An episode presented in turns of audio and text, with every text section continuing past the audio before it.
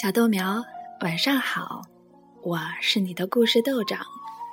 在昨天的月亮叔叔和莎莎的故事里，其他的小动物都进入了最甜的梦乡，可是调皮的小鸭莎莎不想睡觉。月亮叔叔每次撒月亮粉的时候，它都淘气地躲开了。月亮叔叔。实在是忍无可忍了，大家都睡着了，就这只淘气的小鸭子还在玩儿，不能再玩了。莎莎必须要睡觉。怒火冲天的月亮叔叔把整整一车的月亮粉全都倒了下去。睡觉。他同时朝莎莎大喊，莎莎却对月亮叔叔吐了吐舌头，嬉笑着说：“反正我沾不到一点儿的月亮粉，因为我正躲在帐篷里呢。”莎莎得意的在头上插了一根羽毛，成了一个野性十足的印第安人。他转着圈儿，跳着舞，腿踢得老高老高，小翅膀上下挥舞。突然，莎莎重重的撞到了帐篷上。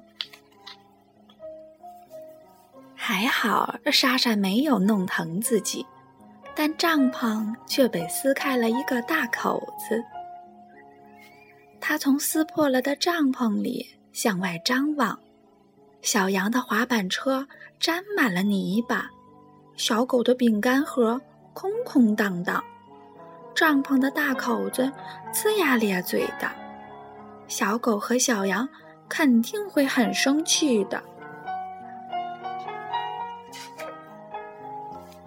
莎莎端来一盆水，她把小羊的滑板车擦得干干净净，闪闪发光。接着，他烤了一大堆的饼干，又把烤好的饼干整齐地放进小狗的饼干盒里。月亮叔叔一直看着莎莎，不停地叹气，因为莎莎始终都没有睡觉。这只顽皮的小鸭子实在太捣蛋了。他生气地说：“我可不客气了，是你自己要找麻烦。”他决定要动粗了。他要动用古老的办法了，要好好的揍一顿莎莎的屁股，一直揍到他的屁股发红发亮为止。那肯定会比月亮粉管用的多。月亮叔叔从一朵云彩跳上另一朵云彩，就这样一级一级的往下跳，而莎莎在下面干活，干得精疲力尽的。可他的手里依然忙个不停，他要把帐篷上的大口子缝补好，左一针，右一针。左一针，右一针，莎莎的两只脚都麻了，眼睛仿佛粘在了一起，费了好大的劲儿才睁得开呢。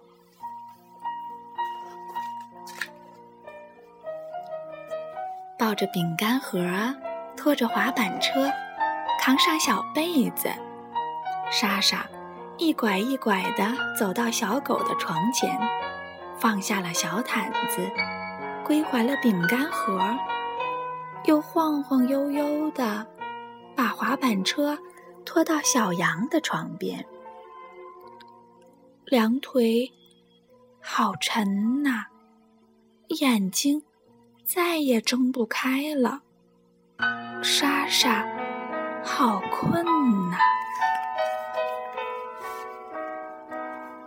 月亮叔叔。从云朵上跳了下来，冲到莎莎的跟前，要给她一顿好揍。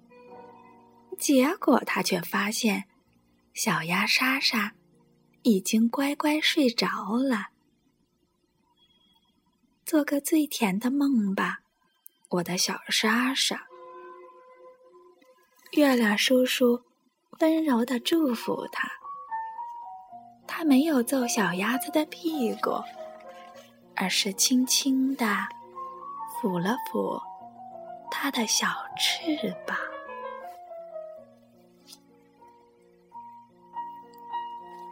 好了，豆长跟你说晚安。